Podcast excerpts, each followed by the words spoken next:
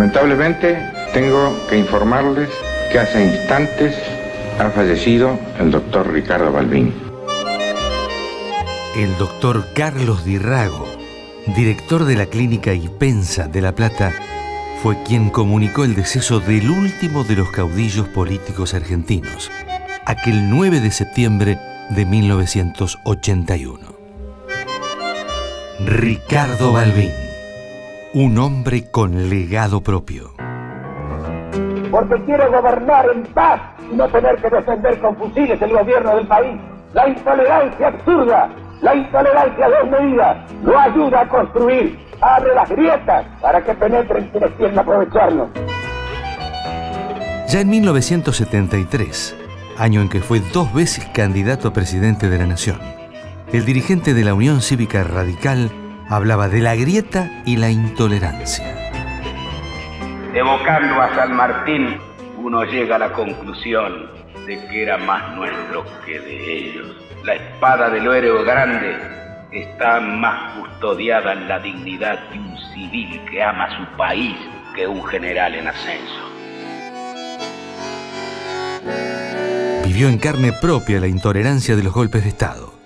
Desde la clandestinidad en 1966, no ocultaba su indignación tras el derrocamiento de Arturo Ilia por el general Juan Carlos Onganía.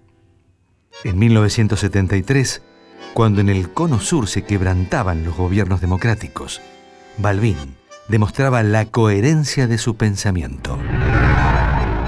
Doctor Balbín, perdón, la situación que está viviendo en este momento Uruguay, Bolivia y ahora Chile, ¿usted cree que son casualidad o se trata de una orquestación, de un cerco formado alrededor de la República Argentina? Creo que haya sido un cerco premeditado. No quiero pensar esto porque sería muy grave. Puede ser que sean coincidencias. Pero esto es como cuando se ponen muchas bombas y algunas no se prenden pero explotan por simpatía. Lo que tenemos que tratar es que en la Argentina no haya ninguna bomba con simpatía.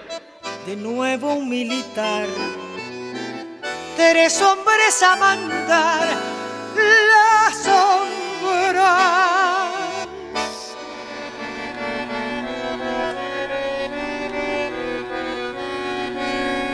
El 16 de marzo de 1976 y por cadena nacional, advertía a los argentinos que corrían vientos peligrosos para la democracia.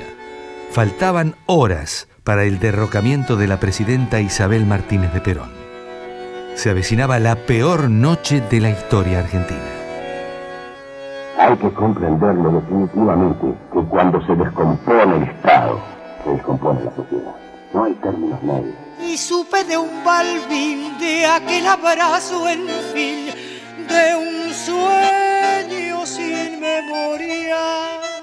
Este hombre, que fue diputado entre 1946 y 1950, candidato a presidente de la Nación en cuatro oportunidades y que presidió la UCR hasta el día de su muerte, pasó a la historia como un cultor acérrimo del diálogo político como base fundamental para defender la vida institucional del país.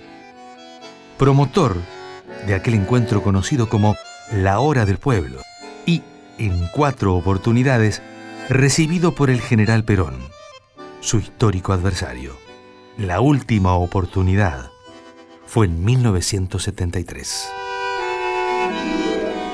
El general Perón sabe que el radicalismo, y él mismo lo comprende, que el mantenimiento de una democracia representativa es fundamental.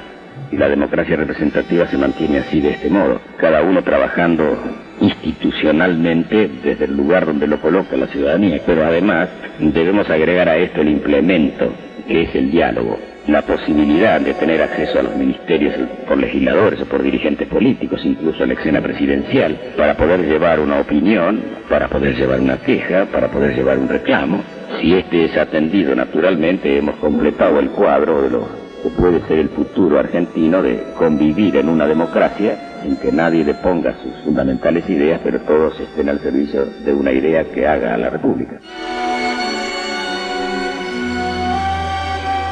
Nadie podrá negar que la vida de Balbín fue una permanente actividad de servicio hacia el logro de la democracia en el país que lo vio nacer.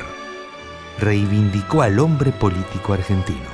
Su dialéctica impecable resuena al escuchar una y otra vez su despedida a Juan Domingo Perón en el Salón de los Pasos Perdidos del Congreso de la Nación en julio de 1974.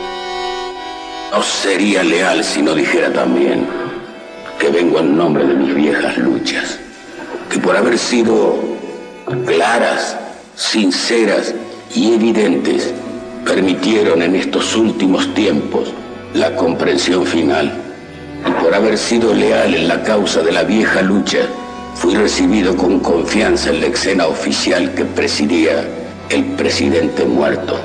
Este viejo adversario despide a un amigo, despide a un amigo, despide a un amigo. Ricardo Balbín, un hombre con legado propio. Una producción de contenidos. Radio Nacional.